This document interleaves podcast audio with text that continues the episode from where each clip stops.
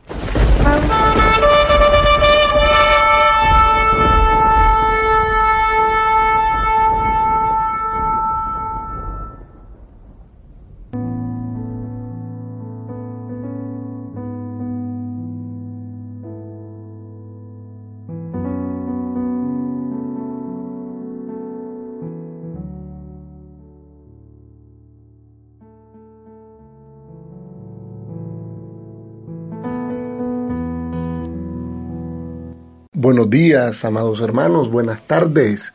Bienvenidos a su programa El Pan Verdadero a través de Radio Vida Online, la voz oficial de el Ministerio Esperanza de Vida en San Jacinto, San Salvador. Bueno, desde acá, desde este programa El Pan Verdadero, le estamos ofreciendo nuestra escuela teológica radial una escuela que pretende pues capacitar a todo aquel que tenga la el interés, la necesidad de recibir algún tipo de enseñanza teológica para el buen funcionamiento de sus ministerios o para el conocimiento y defensa de la fe.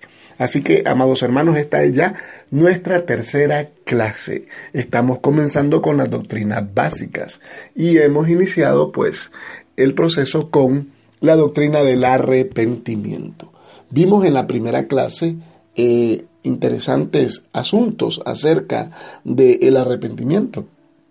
Vimos, por ejemplo, los falsos conceptos del arrepentimiento, que no es sentirse triste por el pecado, que no es tener convicción de pecado, que no es reformarse, que no es ser religioso, que no es tener una fe mental. También vimos, eh, eso fue la primera clase, en la segunda clase estuvimos viendo pues que tanto Juan, Jesús, los apóstoles, el Espíritu Santo cuando irrumpe en la historia bíblica y el apóstol Pablo, todos estos eh, personas, eh, ellos predicaron como insigne mensaje el arrepentimiento mandaron a todos que se arrepintieran de sus malas obras. Así que decíamos, y con justa razón, que el arrepentimiento es la palabra, la palabra insigne. el arrepentimiento es la palabra más importante del Antiguo Testamento, porque es la que nos abre eh, la puerta, ¿verdad?, a la, a la nueva vida espiritual. Todo esto lo estuvimos hablando en la primera y segunda clase. Estamos haciendo un, un breve resumen, así como abuelo de pájaro.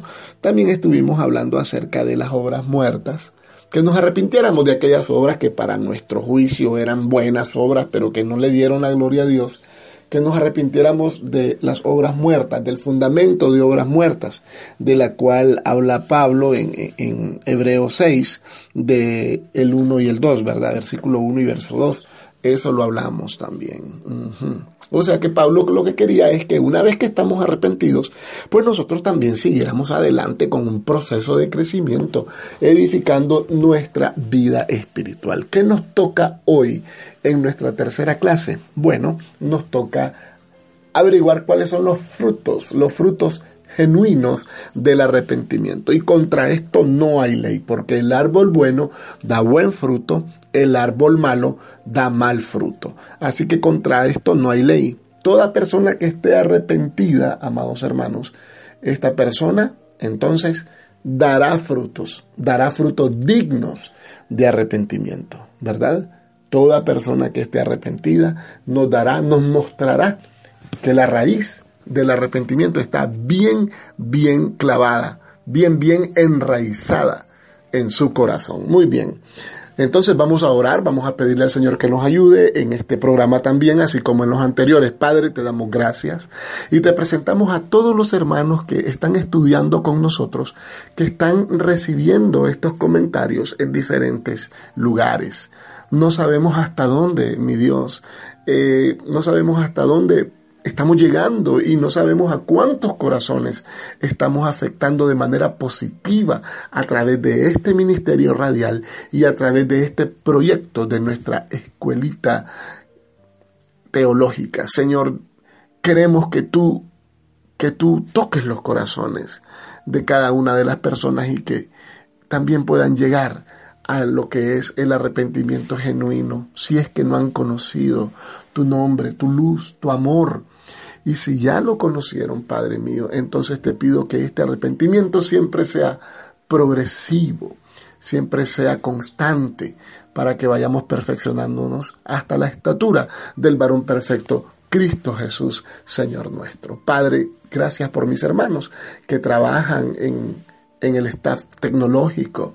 Gracias por mi hermano pastor Germán Reyes, por mi hermano controlista César Sánchez, que con mucho amor estamos trabajando juntos como un solo brazo para la honra y la gloria de tu nombre. Gracias Jesús por habernos escuchado. Eres un buen Dios, eres un gran Dios y por eso te alabamos. Toda Gabá, alaba Kadosh, bendito sea tu santo nombre. Muy bien, amados hermanos, entonces Comencemos pues con, con, Romanos. Tenemos una cita aquí en Romanos y vamos a buscarla. Es la, la cita está en Romanos capítulo 5. Romanos capítulo 5 y el verso es el verso 1 en adelante. Justificados pues por la fe, tenemos paz para con Dios por medio de nuestro Señor Jesucristo, por quien también tenemos entrada por la fe a esta gracia en la cual estamos firmes y nos gloriamos en la esperanza de la gloria de Dios. Y no solo esto, sino que también nos gloriamos en las tribulaciones, sabiendo que la tribulación produce paciencia. Aleluya. Y la paciencia prueba, y la prueba esperanza, y la esperanza no nos defrauda, porque el amor de Dios ha sido derramado en todos nuestros corazones por el Espíritu Santo que nos fue dado. Muy bien, ahí están los resultados de la justificación. Este debería ser el carácter, el estilo de vida de una persona bien arrepentida. Aleluya. El amor de Dios entra en su corazón, la paz, el, la paz. Este amor y esta paz nos da un acceso constante, nos da acceso constante al trono del Señor. Eso lo vamos a ver más adelante cuando hablemos del lugar santo, lugar santísimo. Ese acceso que Dios nos da constantemente y a toda hora a su presencia nos da amor y paz. Además de darnos amor y paz, nos da gozo. Quiero hablar sobre la palabra gozo. La palabra gozo significa que está remitida a, al interior de una persona. El gozo es cuando yo hablo gozo, estoy hablando de que esta persona se mantiene gozosa sin importar las situaciones que ocurran a su alrededor. Esto es importante que lo manejemos para que lo enseñemos a otros. El gozo es diferente a la alegría. La alegría es circunstancial. La alegría está dependiendo de cualquier cosa que a mí me pase. ¿Verdad? O dependiendo de cualquier cosa que le pase a los que están a mi alrededor. Esa es alegría. Puedo estar alegre un rato, puedo estar alegre una mañana o una tarde, pero el gozo no. El gozo es interno, va mucho más allá y es constante. Entonces, tenemos gozo en la esperanza y tenemos gozo en las tribulaciones, en el sufrimiento. Eso es lo que nos está diciendo eh, el apóstol Pablo en Romanos 5, que mantenemos un gozo constante, sea que estemos en sufrimiento o que estemos siempre caminando en nuestra esperanza. ¿Qué significa esperanza? La esperanza significa gozo anticipado. Es la esperanza que mantenemos nosotros, amados, de que este sistema de cosas, de que este mundo este cosmos va a terminar un día y luego vamos a pasar al reino eterno de nuestro Señor Jesucristo. Ese es nuestro gozo, eso es lo que nos mantiene caminando, caminando, perseverando en la fe del Hijo de Dios. Eso es el gozo que constantemente estamos nosotros alimentando a través de la palabra, a través de los cantos, a través de las predicaciones, a través del compartir con los demás hermanos, o sea, a través de la coinonía, a través de la perseverancia de la vida cristiana acumulamos esa gran cantidad de gozo en nuestra vida y por eso es que no, no desfallecemos a pesar de que vengan pruebas y luchas, ¿verdad? Ese es el resultado, pues, de un verdadero arrepentimiento. Ahora bien, el arrepentimiento tiene frutos directos con respecto al pecado y se los voy a, enumerar. Son cuatro frutos directos, cuatro frutos directos con respecto al pecado. El número uno, nos sentimos tristes cada vez que pecamos y corriendo vamos delante del trono de Dios a pedir perdón. Eso es estar verdaderamente arrepentido. No es que no vuelves a pecar, vamos, a, vamos por, por partes y vamos muy despacio. No es que yo no vuelvo a pecar, no, no es eso, no es eso. Es que procuro no pecar, escuchen bien, procuro no pecar, pero cada vez que por A por B o por C motivo yo peco, entonces corro delante del trono de Dios y me agarro de su manto y le suplico perdón. Le suplico que me ayude, le suplico que me, que me dé fuerzas, le pido que, que, que no me deje caer en tentación. Y bueno, tantas oraciones que se hacen, ¿verdad? Ese es el fruto digno de arrepentimiento con respecto al pecado. O sea, no es una persona que se se gloría de haber pecado, o que yo soy así, así soy yo, así nací. No, sino que uno dice, qué barbaridad, ¿por qué le fallé al Señor? Y anda con aquello en el corazón y aquella angustia que se mueve de un lado a otro del pecho y pasa a nuestro cerebro, a nuestra mente, a nuestro corazón y es aquella cosa en la cual solo encontramos paz cuando estamos a los pies del Maestro. Es la tristeza de Dios, ¿verdad? Con respecto al pecado. Dios también se, se, cuando nosotros pecamos Dios, Dios también se conmueve. Él es una persona, Él sabe de sentimientos. Él también se siente triste de que su hijo, a pesar de que ha sido tan bendecido, pues quizá todavía no ha logrado manejar algunas áreas de su vida. Pero encontramos gracia para el oportuno socorro. Ya lo dice Hebreos, que si nos acercamos confiadamente al trono de la gracia, entonces encontraremos gracia y el oportuno socorro, porque no tenemos un sumo sacerdote que no pueda compadecerse de nosotros, de nuestros pecados, sino que tenemos un sumo sacerdote que fue tentado en todo, pero sin pecado. Eso lo vamos a ver en otra ocasión, cuando hablemos acerca de, de otra doctrina, ¿verdad? Ok, tenemos que acercarnos delante de Dios y tenemos que, tenemos que, que buscar, tenemos que buscar el perdón constante, progresivo. Ese es un verdadero fruto de arrepentimiento con respecto al pecado. Número dos, confesar el pecado. Confesarlo, hermanos, confesarlo, hablárselo. El Señor ya lo sabe, pero Él quiere que nosotros lo hablemos, que nosotros articulemos esa palabra. Ese es un tremendo fruto también. Ahí está el Salmo 32. El Salmo 32 es, es, es el texto máximo para esto, El Salmo 32, que es el arrepentimiento, el arrepentimiento de, de la confesión de, de, David, ¿verdad? Y su arrepentimiento. Lo podemos observar en el Salmo 32 y también lo podemos observar en el Salmo 51. David, después de haber alcanzado el perdón de Dios, escribe este salmo la dicha del perdón. Salmo 32. Bienaventurado aquel cuya transgresión ha sido perdonada y cubierto su pecado.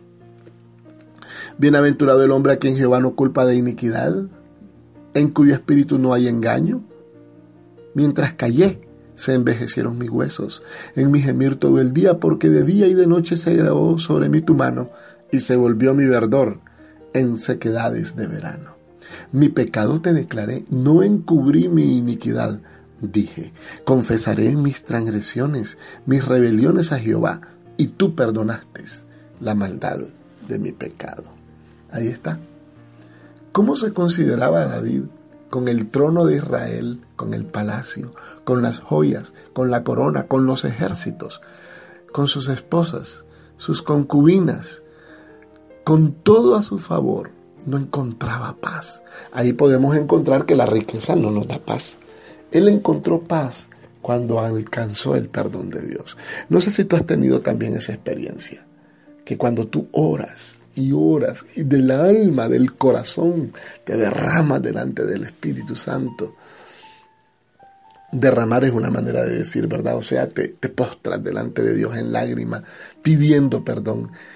Y tú por alguna razón el Espíritu Santo le da testimonio a tu espíritu de que estás arrepentido, te levantas de otra manera, te levantas de esa oración como un león, entras como un gatito y te levantas como un león, te levantas perdonado y te sientes feliz, te sientes liviano, bendito sea el nombre del Señor. Ese es un fruto también genuino de arrepentimiento. La confesión del pecado. Allá tenemos otro texto en el Nuevo Testamento, en Primera de Juan 1.9. Si confesamos nuestros pecados, Él es fiel y justo para perdonar nuestros pecados. O sea, no nos va a reprochar, no nos va a poner eh, en entredicho, no nos va a avergonzar, sino que nos va a perdonar. A eso se refiere la gracia, hermanos. Estamos en el periodo en el cual Dios perdona. Estamos en el periodo en el cual Dios, Dios es amplio en perdonar. No tengo palabras para definir eso. La paciencia, su longanimidad, su corazón tan abierto, es como una esponja que absorbe todo el pecado del mundo. Él en su justicia nos da justicia. Qué lindo, ¿verdad? Ese es el segundo fruto genuino, ¿de acuerdo? La tristeza que nos da y corremos a pedir perdón. Y lo segundo es confesar, confesar el pecado. La confesión implica el deseo de no volver a cometer lo mismo. Muy bien, amados hermanos, entonces vamos a escuchar un himno. He traído acá a nuestro hermano Alejandro Alonso, misionero, salmista y pastor tremenda música nos ha regalado al pueblo cristiano. Aquí vamos a ofrecerle un himno que es un, es un tejilá, es un, es un himno sobre la palabra de Dios. Es un canto sobre la palabra de Dios. Es acerca del Hijo Pródigo. Le invito a que lo escuche. Salud en Cristo para todos.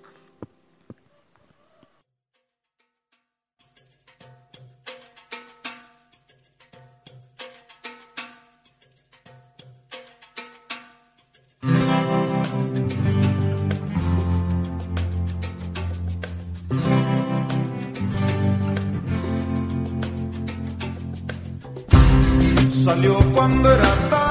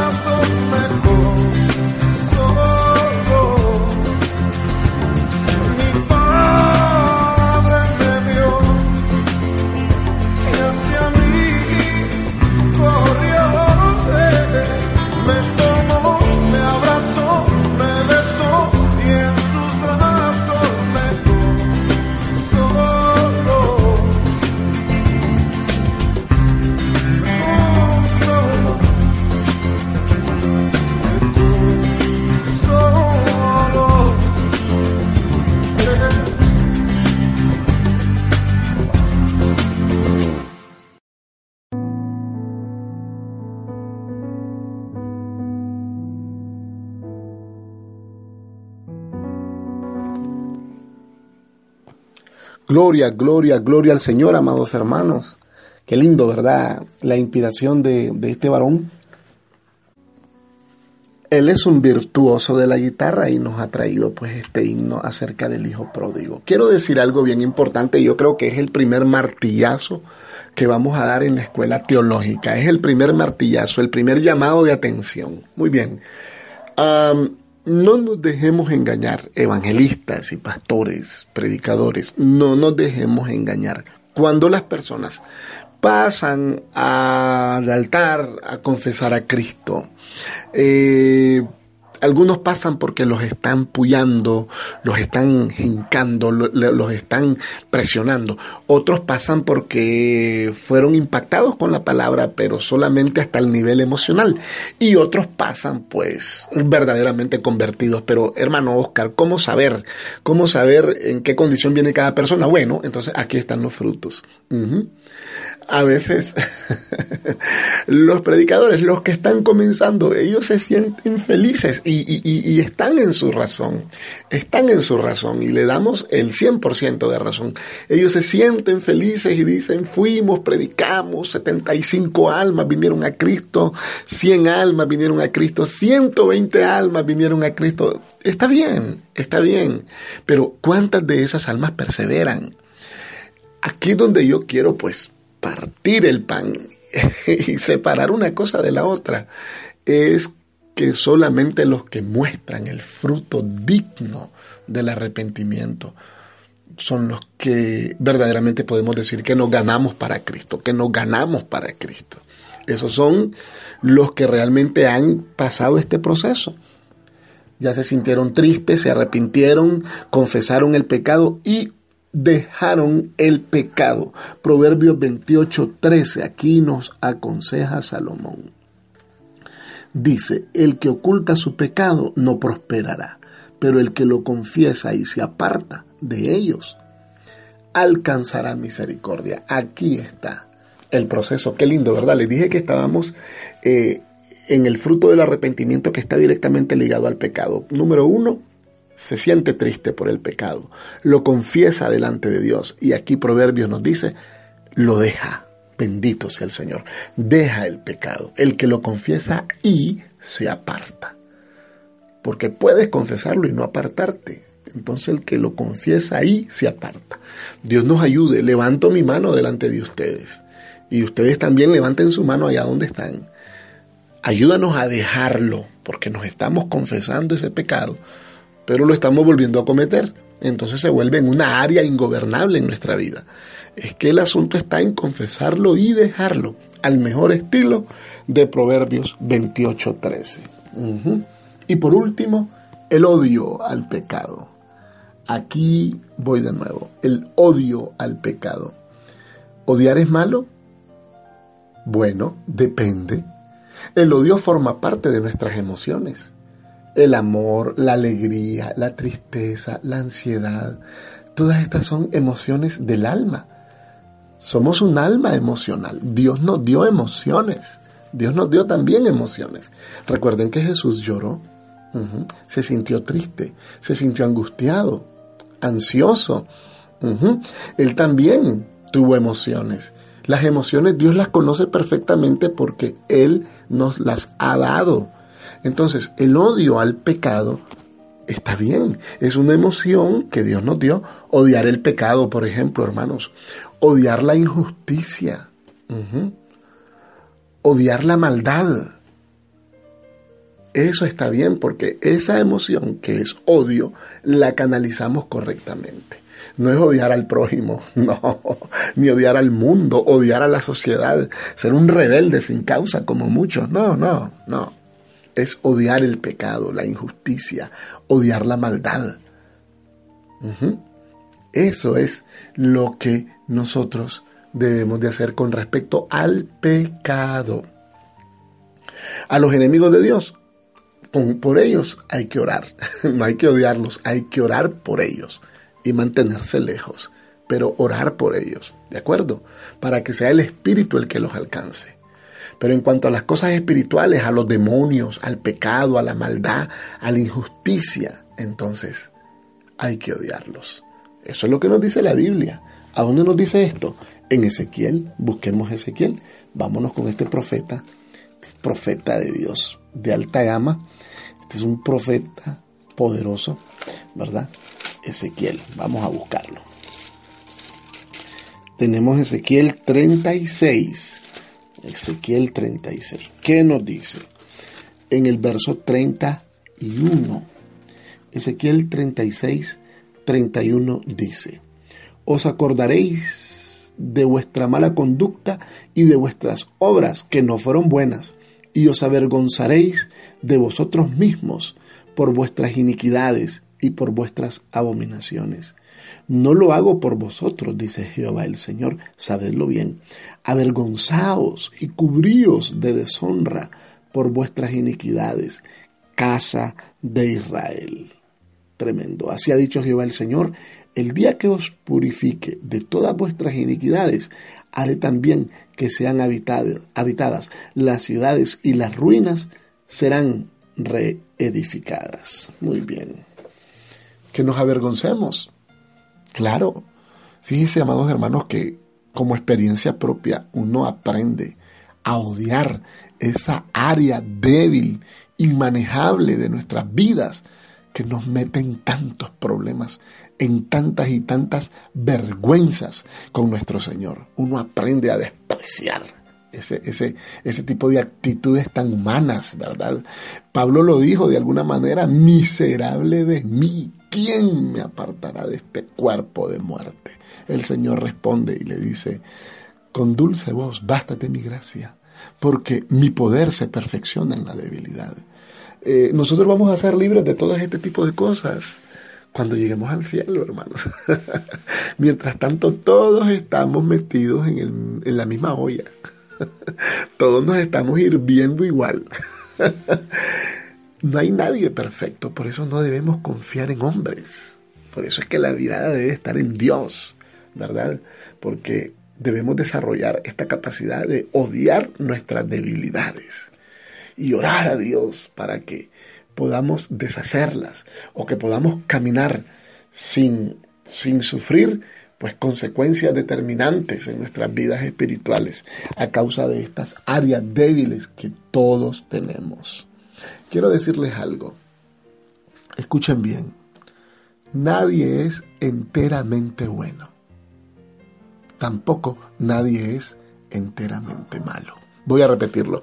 Nadie es enteramente bueno y tampoco nadie es enteramente malo.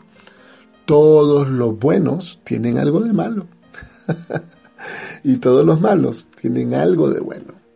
Esto es tremendo, porque aquí les voy a enseñar doctrina. Esto es tremendo.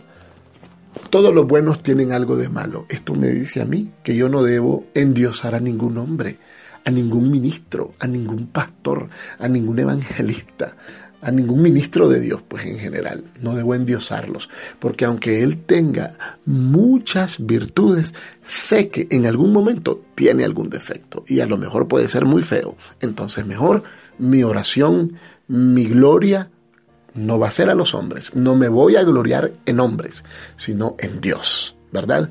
Ok, así funciona en este lado de la moneda. Nadie es enteramente bueno. ¿Cómo funciona en el otro lado de la moneda? Nadie es enteramente malo. Significa que a un individuo al que nosotros miremos muy, pero muy malo, que nosotros digamos es de la peor calaña, es totalmente irredento, no tiene, no tiene ningún tipo de valor, no, hermanos, también ahí hay un error. ¿Por qué? Porque ese individuo que aparentemente está tocando el fondo, ese individuo también es objeto de la salvación, también es objeto del arrepentimiento, también es objeto del amor de Dios. Y a ese individuo perfectamente Dios lo puede salvar. Dije en mi primera clase que escuché un predicador que dijo, el cielo va a estar lleno de pura gente mala que se arrepintió. gente mala que, supo que estaba mal delante de Dios y se arrepintió. Y el infierno va a estar lleno de gente buena, dijo él, que no quiso arrepentirse. Qué tremendo, ¿verdad? Esto es doctrina, hermanos. Hay que saber bien que solamente Dios se lleva la honra y la gloria. ¿verdad? Hay ministros que son tremendos ministros, pero tienen una debilidad, están luchando con una debilidad. Y hay hombres que son muy, muy malos, pero también tienen algo de ternura. Entonces Dios aprovecha lo mejor de cada quien. Dios potencializa, perdón, Dios potencializa las mejores aptitudes y virtudes de cada ser humano. Dios las potencializa para su honra y para su gloria. ¿Han leído aquella escritura donde dice, y tenemos nuestros tesoros en vasos de barro? Nosotros somos los vasos de barro. Muy, muy bien. Bueno, amados hermanos, aquí tenemos los frutos correctos del arrepentimiento con respecto al pecado. Sentirnos muy tristes y, y confesar nuestros pecados delante de Dios. Dejar el pecado, o sea, apartarse, y odiar el pecado, que ya eso es un alto nivel de arrepentimiento, un alto fruto, uno de los frutos más brillantes en nuestras ramas. Bendito y alabado sea el Señor. Gloria a Dios. Vamos a seguir. En el Antiguo Testamento, hermanos, les voy a contar esto, porque es necesario que nosotros lo, lo contemos, se lo digamos. En el Antiguo Testamento se, se acostumbraba cuando una persona había hecho o había defraudado a alguien, ¿verdad? Y esta persona estaba muy arrepentida. Entonces la persona restituía, restituía cuando se pueda, ¿verdad? Restituir el daño que uno ocasionó. Si eres una persona que eras un estafador, por ejemplo, un estafador, un, un estafador de alta gama, si eras un estafador y dejaste a mucha gente en la ruina, y verdaderamente Cristo ha llegado a tu corazón.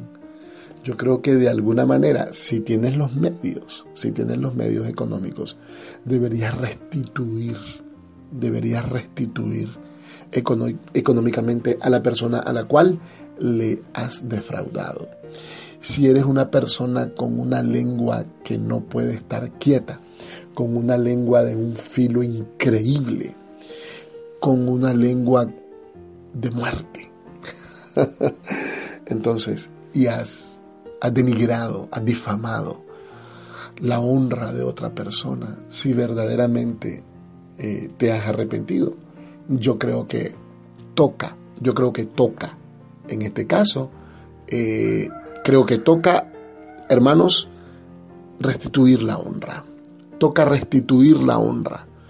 Toca, toca ir, hablar y tratar de restituir en cuanto sea posible la honra de nuestro hermano.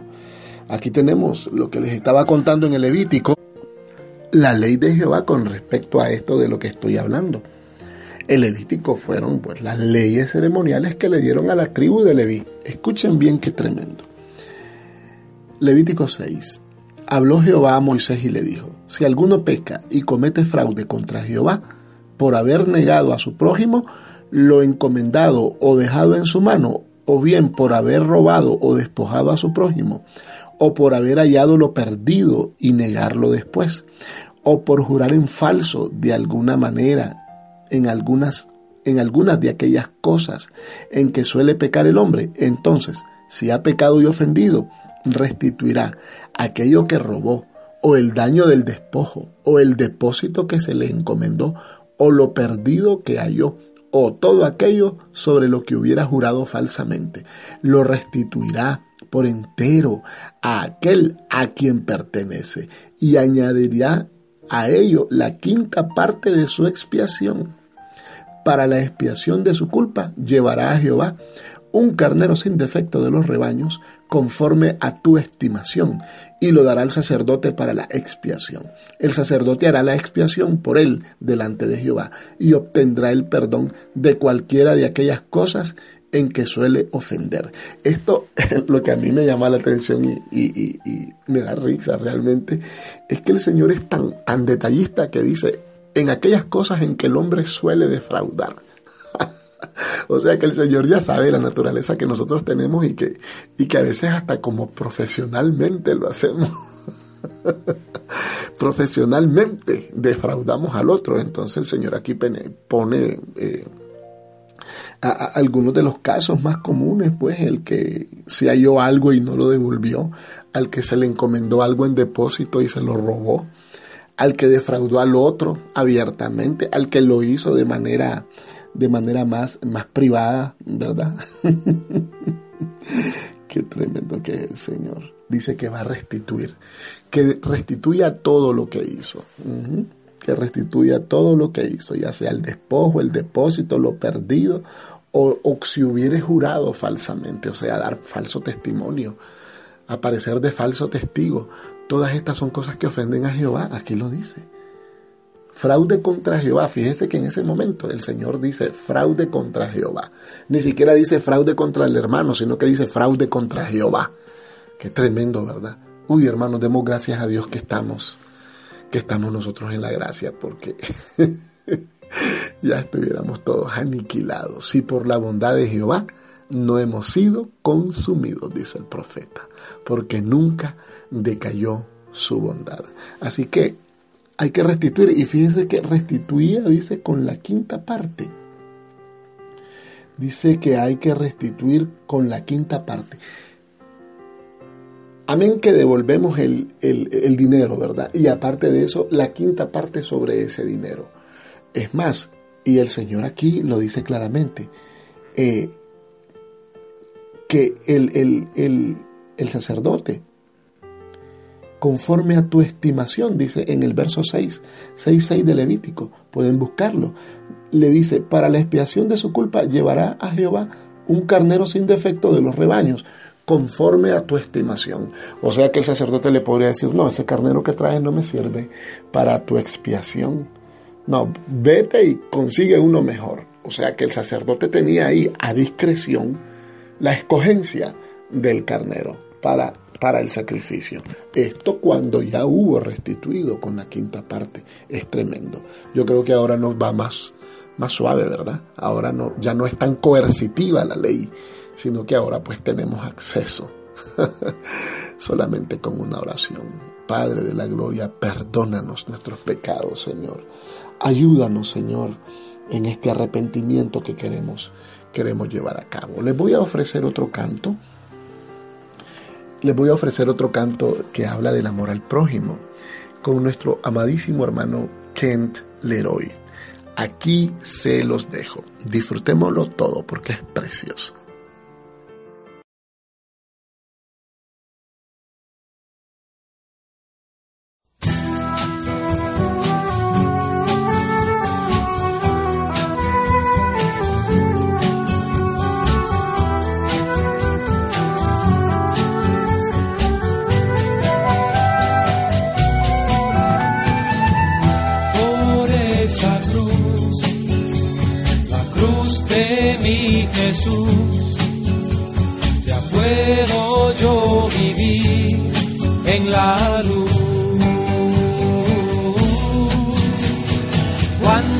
Siento cargado y me parece todo pesado.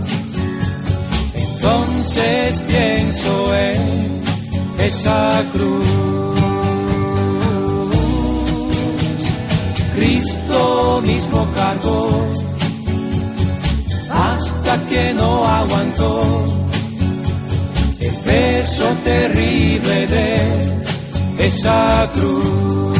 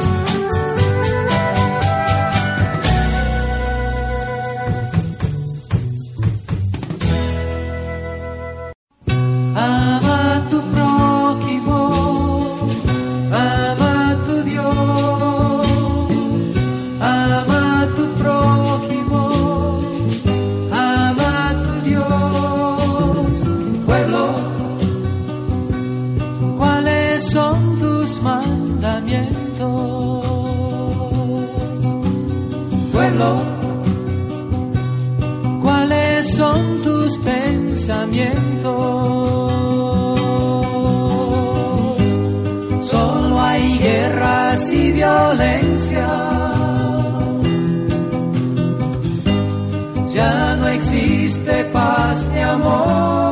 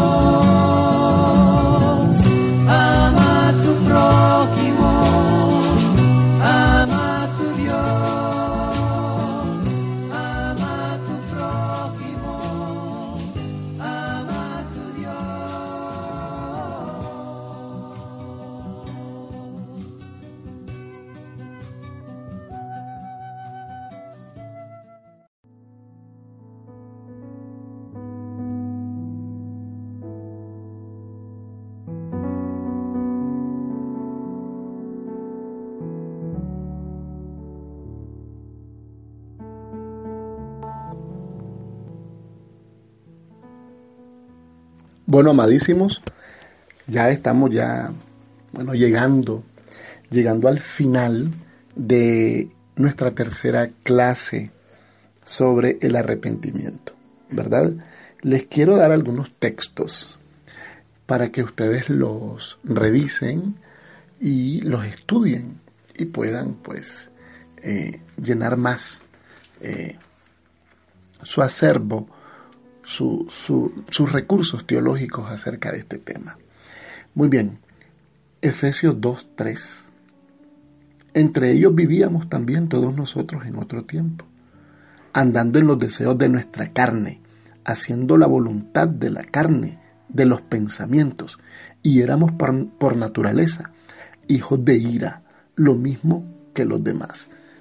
Tremendo texto, ¿verdad? Pablo escribiéndole a los Efesios, hablándoles, recalcándoles sobre la salvación por gracia, diciéndole ustedes eran igual que los otros impíos, nada tenían de especial, fue Dios el que los salvó y por gracia. Eso quiero que, que lo lean, amados hermanos, y que también lo puedan tener en consideración. En Colosenses 1.21 también está otro texto, interesantísimo. Colosenses 1, 1.21 también a vosotros que erais en otro tiempo, escucha aquí la calificación que nos da, extraños y enemigos por vuestros pensamientos y por vuestras malas obras, ahora os ha reconciliado. Este está como más duro. Esto fue a la iglesia de Colosa. ¿Será que se portaba peor la iglesia de Colosa que la iglesia de Éfeso? Aquí, a aquellos en Éfeso solamente les dijo, ustedes que vivían entre ellos, entre los impíos, recuerden que son salvos por gracia. Pero la iglesia de Colosa le dice, eran extraños y enemigos de Dios. Extraños y enemigos. Tremenda la clasificación y la calificación que les da. Extraños y enemigos por vuestros pensamientos y por vuestras malas obras. Son dos textos que me gustaría que, que tuvieran en, en consideración. Aquí hay otro que también podemos, podemos añadir. Está en Mateo. Vamos hasta Mateo. Mateo capítulo 3, Mateo 3, 8. Producid pues frutos dignos de arrepentimiento. Juan el Bautista. Este hombre que comía langostas. Seguramente la langosta le, mordía la lengua caminaba bastante enojado. Tenía un temperamento bastante eh, incisivo cuando predicaba la palabra Juan el Bautizante. Mateo 3.8. Aquí tenemos Mateo 3.8, Efesios 2.3, Colosenses 1.21. En estos tres textos ustedes pueden estudiarlos y pueden este, mm, hacer exégesis, sacar de lo profundo a la superficie. Eso significa exégesis en los términos más sencillos.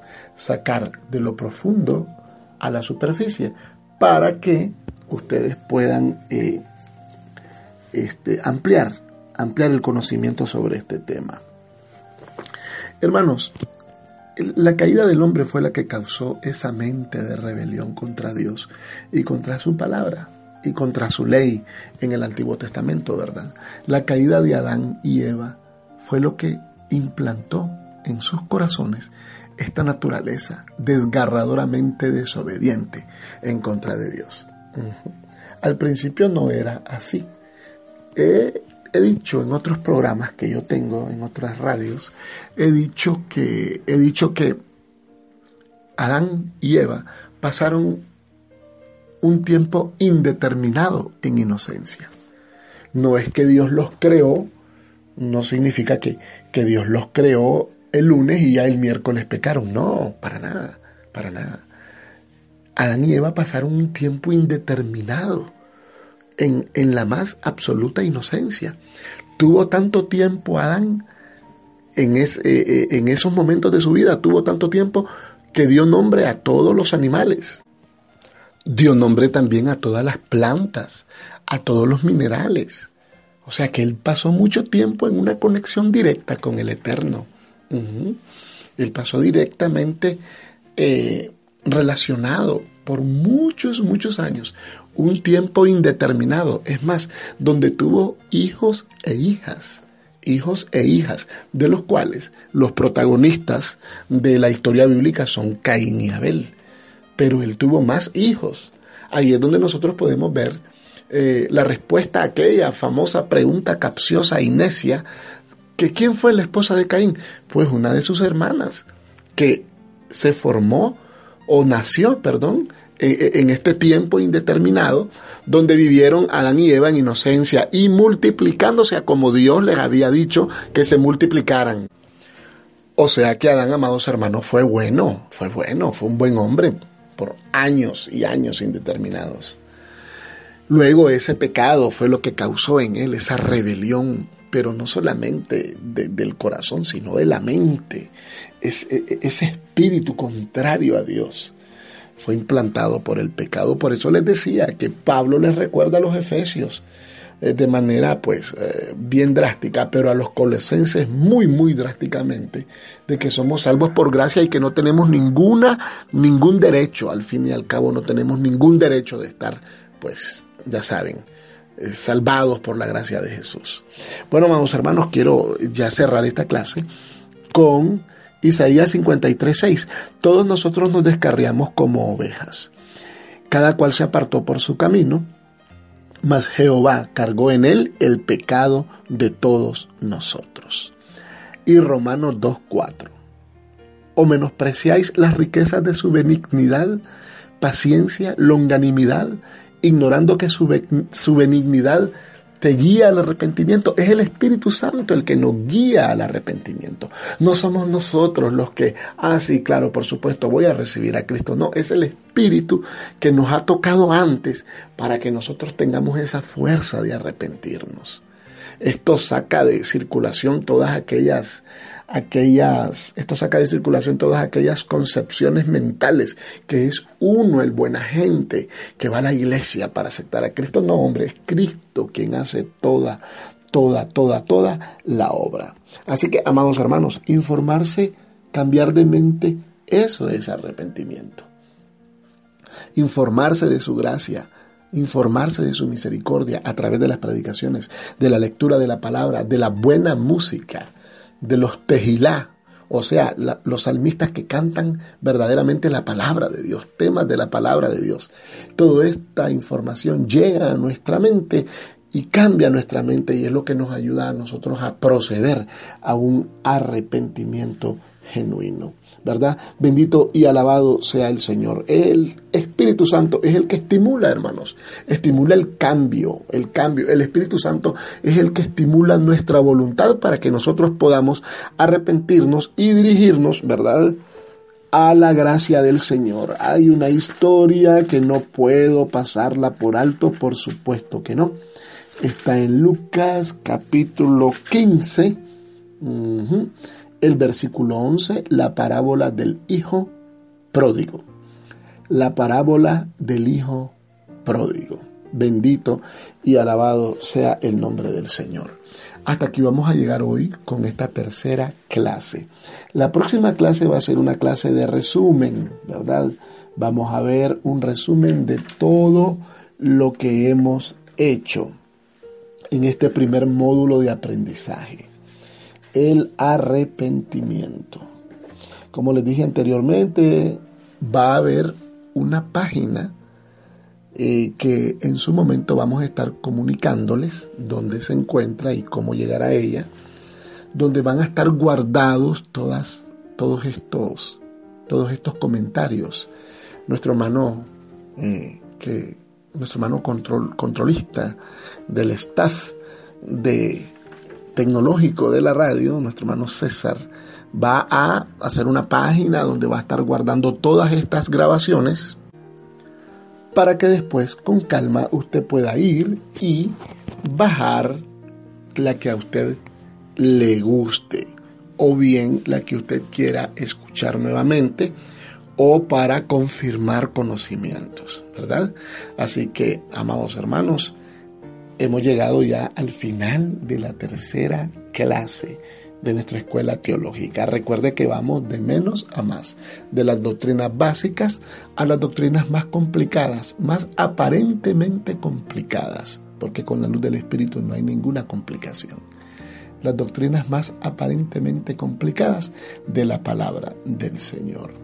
Amado, ¿por qué no escuchamos a Ruth Ríos? Les ofrezco este canto para finalizar es una voz aterciopelada y es como una caricia al oído. Escuchemos nuestra hermana alabando al Señor con su himno, porque tú eres bueno.